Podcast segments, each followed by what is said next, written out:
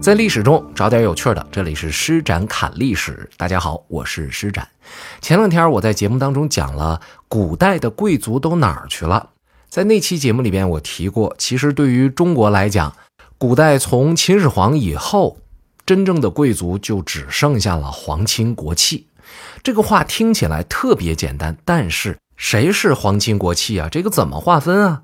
您可能会说，那不就皇上家亲戚吗？各位，皇上家亲戚一辈两辈好算，再往多了可就不好算了。那你这个待遇你怎么划分啊？再说了，咱们普通人家啊，别咱们了，就是我这普通人家啊，这家里边的，呃，辈分啊，或者叫血缘关系啊，这比较好捋顺。皇族啊，哪那么容易去捋顺啊？你没成为皇族之前，没有崛起之前，你不一定有那么多亲戚，对吧？我说这个是在理儿的。是不是？所以今天呢，咱们就以离咱们最近的封建王朝大清，哎，咱们就来说说事儿。说在清朝，什么人才算是皇族？清朝的皇族，这要说起来还真不一般。他得从太祖努尔哈赤的父亲塔什克那辈儿开始算，这已经挺早了，是不是？但是您千万不要以为我给一个源头往下数就能够数得出来了。其实按照呃，当年的这种算法，嫡旁亲疏，这是有区别的。按照大的分类来讲呢，是分为宗室和爵罗两类。什么是宗室呢？就是塔什克的本支，就是我们常常说的那个嫡亲啊。努尔哈赤以及嫡亲兄弟以下的子孙都能够归到宗室里边。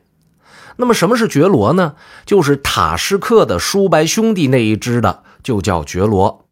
但这些人呢，都叫皇族。可是，既然你远近亲疏是有区别的，所以呢，他在各个方面也都不太一样。比方说啊，按照清朝朝廷的规定，宗室腰顶上系那个黄色的带子，觉罗呢身上系那个红色的带子。不是说你们两个只能记这个，而是告诉给大家，除了他们两个以外，别的那个族群都不能够记。因为这一点，所以宗室也有一个俗称叫“黄带子”。而我们也知道，在中国古代，黄色它不是一般的颜色，所以你看这个宗室和觉罗，他们在腰带上，在这个装饰上就用了颜色来做区别。那个黄色，那和黄那颜色肯定是有接更接近的，对吧？红色就远一些，这就提示我们，实际上这个觉罗他的身份在整个的皇族当中，虽然他也或多或少会沾亲，但是他们的地位是差得很远很远的。如果你严格来说，清代的皇族甚至都可以说不包括觉罗，只包括宗室。但我们还是得说一句啊，觉罗的待遇比别人肯定是高，但和宗室仍然是比不了的。然而，即使是宗室里边，每一个人的待遇也都不一样。大清刚刚建国那段时间呢，呃，跟着努尔哈赤南来北往一块打仗的那些上层的核心人士，其实都是跟他沾点亲的，都是什么兄弟子侄。中间除了有一些犯了事儿了被。贬了，或者说被废了，嗯，剩下的那些呢，到后来基本上也就都得到了爵位，都得到了好处。但是咱们开篇就说，时间一长，皇家的子孙就越来越多，子孙越来越多呢，那旁系也就越来越多。呃，本身呢，像我刚才所提，这宗室和觉罗之间就有远近的关系。再到后来呢，尽管有些人是被划到宗室那个圈子里边，但是他们跟皇帝之间这关系好与不好，近与不近，还有一些家族内的什么嫡出啊、庶出之间的这个关系，这也就导致，即使是宗室的内部，它的这个等级的差别也十分的复杂。如果要分的话呢，确实比较麻烦，但硬要分也能分啊，基本上就是。有爵位没爵位，你的爵位是高还是低？再往后说呢，就是你这爵位呢，到底是远支的还是近支的啊？就拿这么分就差不太多了。其实清代宗室的这爵位啊，基本上就是什么亲王啊、郡王啊、贝勒呀、贝子啊、镇国公、辅国公、镇国将军、辅国将军、奉国将军、奉恩将军，这一共是十个名号。除此之外呢，亲王的嫡长子是世子，郡王的嫡长子受长子，镇国公和辅国公，他们这儿呢又有入八分宫和不入八分宫的区别。什么是八分宫呢？就是这个还是能追溯到八旗制度上，呃，把权力和财产分成八份入八分者都出任左领以上的职务，可以领有旗下入户；要是不入八分，那就没有这个权利了。凡是入了八分辅国公以上，也就自然而然的进入到了八分的这个序列里边，这就已经有挺多区分了。那镇国、镇国将军、奉恩将军呢，还分一二三等，所以这么算呢。整个宗室的这种等级得有二十多个，而我们之前也提过，清代宗室在取得爵位之后，除了在开国初期的时候，因为他可能立了很大的功，或者是后来呢皇帝破例特别准许可以世袭罔替的以外，都是每一代就往下降一个等级。比如说，原来你爸爸是什么一等将军，现在到你这儿，你没犯什么错啊，你上来。继承了他这个爵位，你就是二等将军，什么毛病没有？人这规矩就是这么定的，而且原则上这个必须得按照严格的嫡长子继承制来办，而且到什么年纪可以承袭父亲的爵位，这也是有规定的。大概是在康熙前期，每个宗室要到十五的时候，才能够按照规定来接受爵位的承袭。当然，我们之前曾经提过很多次，古人算这个十五呢，算这个年纪啊，不光是十五，他是按虚岁算的。到了康熙二十七年的时候，改成了二十岁，而且也不是说你到了二十岁之后你就直接可以拿来了，你必须得经过一系列的考试。当你这个成绩列到前面的时候，才能够跟皇上申请，来吧，把这爵位给我吧。但是，假如说你的。呃，你这个爵位原有的那，就是你父亲没了，得需要有人马上继承这个爵职，或者呢是在有资格继承的这些人当中呢，某些人确实十分突出，那么就可以破例的来请皇上给我们把这个爵职就这么批下来啊。当然，你听着好像是对这宗室呢是有一些限制，对它既有限制，同时又有优待，比如说。乾隆三十九年，那是一七七四年，皇上就颁了一个旨，对于爵位的承袭又给了一些空间。什么空间呢？就是封给亲王的那个爵位，他不是每一代都得往下降吗？每一代降一格，一代一代一代一代，一代不如一代，对吧？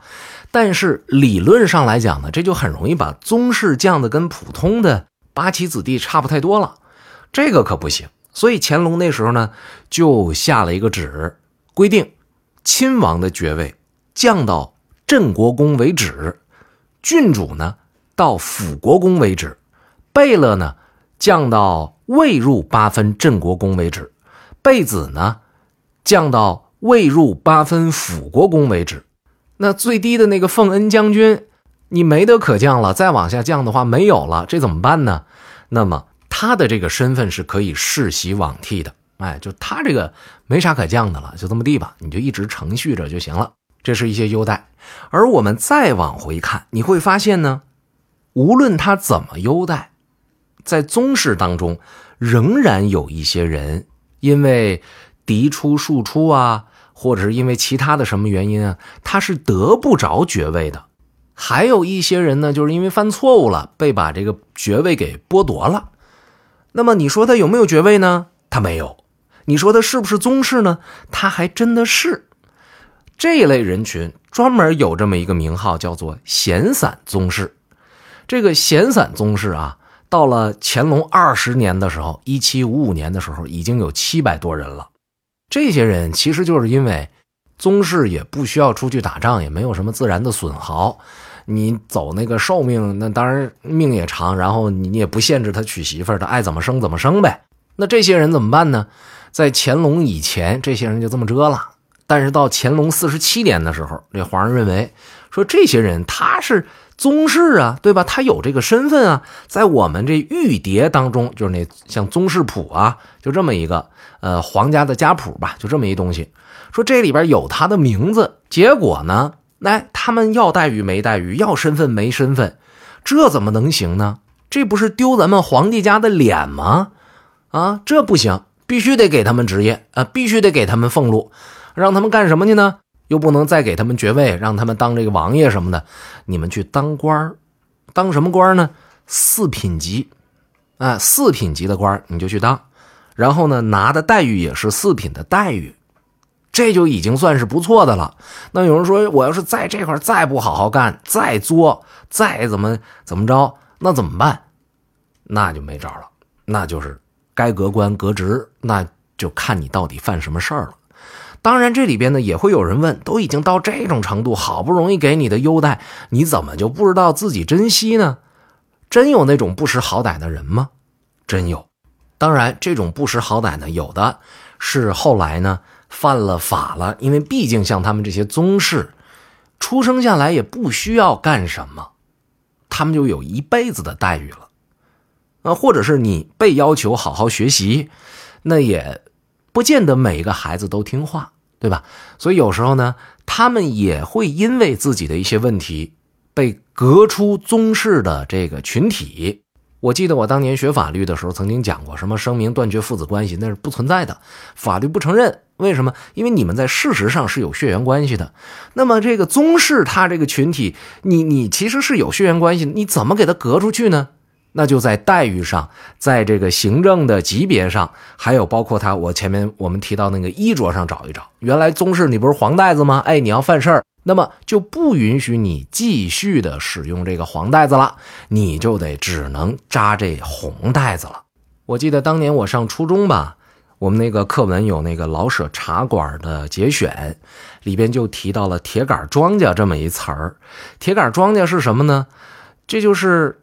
给那个八旗子弟的待遇，那你想啊，清政府对于八旗子弟都有这么高的待遇，那对于宗室子弟当然不会吝啬的。我们前面提到过，宗室子弟哪怕是因为各种关系，他没承袭上这个爵位，实际上呢，他还是受到了很大的优待，当官都以四品起，对吧？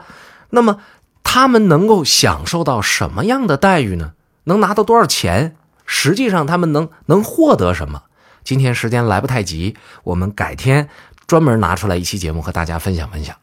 那么今天剩一点时间要和大家说什么呢？这来说说我们施展听友的待遇。什么待遇？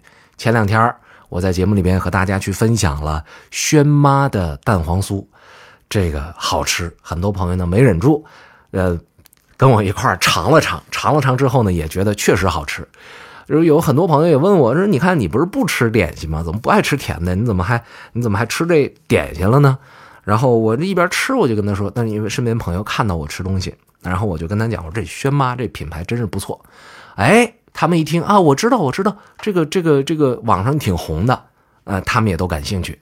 提这么多是要送给大家一个福利，今天。在现在施展侃历史正在听节目的朋友，马上点亮屏幕，你会发现在今天的这期节目的这个播放页面上，会有一个一元购的图标，这和往常的一元购是一样的。只要点进去之后，您就能够以一元包邮的价格得到我最近一段时间非常喜欢，而且已经跟大家推荐过好几回的轩妈品牌的蛋黄酥了。点亮屏幕，切到这期节目正在播放的这个页面上，你会发现有一个非常醒目的图标，点进去按系统提示操作就可以了。活动呢就几个小时，从现在开始到今天的零点就结束了，而且数量有限，所以赶快下手，赶快行动，马上把它分享给你身边的朋友，分享给你的家族群，什么都行。来，一起薅羊毛，一起尝尝这个美味。这是施展送给您的福利。大家好，我是施展。节目最后告诉大家一个好消息：冷历史第二季新节目《施展冷历史》，三百个历史书没告诉你的真相已经上线了。在喜马拉雅 APP 搜索“冷历史”就能找得到。揭开名人的另一面，探寻古人是如何生活的，历史书背后那些不为人知的一面，就听《冷历史》第二季。新节目每周一、二、三、四、五晚七点更新，我们不见不散。